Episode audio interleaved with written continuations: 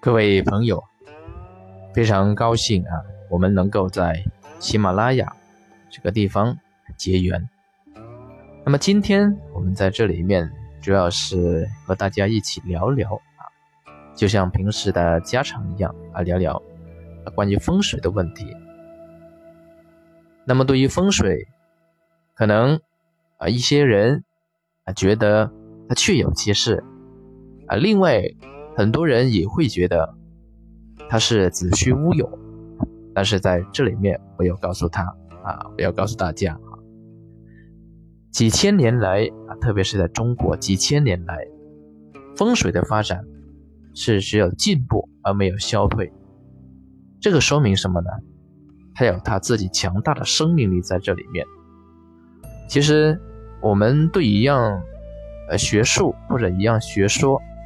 态度应该是自己能够先去了解，然后才能够下判断。当然，在这里面啊，能够听这个节目的，我想都是对风水还有点兴趣或者呃相信的这些朋友。所以在这里面呢，我们在这个方面的话题就不再多聊。但是在这里面，我想跟大家分享一个啊。风水的小问题，但是却是很多，包括一些啊非常相信风水的人都会犯的错误。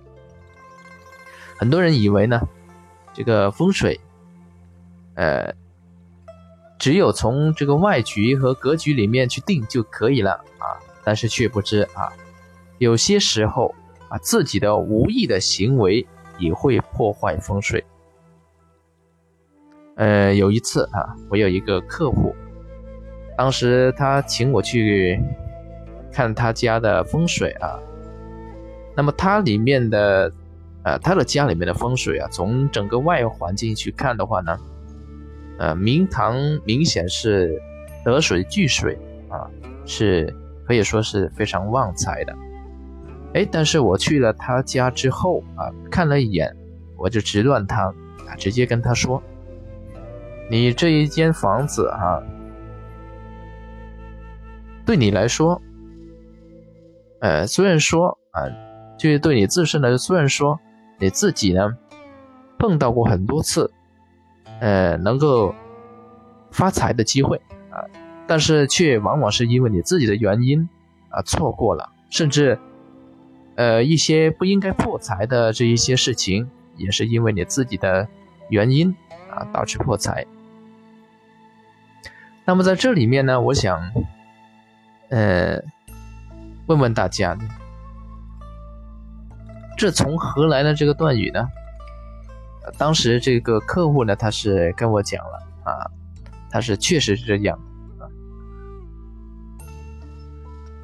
原来 具体原因是什么？其实很简单啊，就是在那个客户里面，他家的阳台。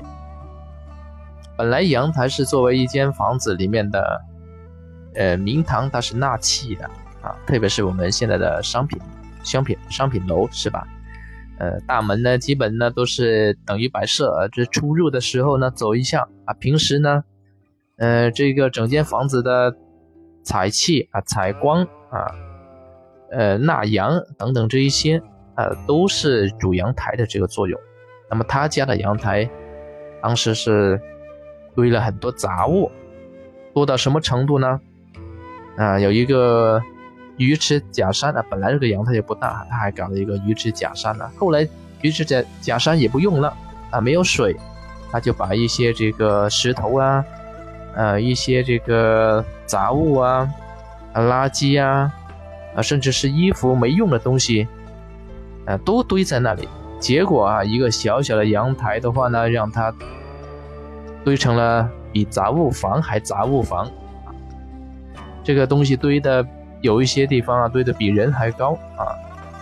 再加上啊，它的这个晾衣服的地方呢，也是在这个呃阳台里面，所以晾起衣服的时候，坐在客厅，几乎呢是没有光线啊，能够这个透过来，啊，一进房子呢就要开灯，所以这样的一个房子啊。其实可以，不管他的外局怎么好啊因为它字的原因啊，肯定呢就是变成了破财局。所以这个呢，我想大家可以举一反三。一间房子里面呢，有时候啊，我们呃不能改变外局的情况之下啊，内局我们是应该要做好的。那么如何才能说是做好内局呢？啊，就是个人的原因啊，比如说太多的垃圾，无用的杂物要及时清理啊，不要让这一些杂物啊、垃圾啊堆放在这个。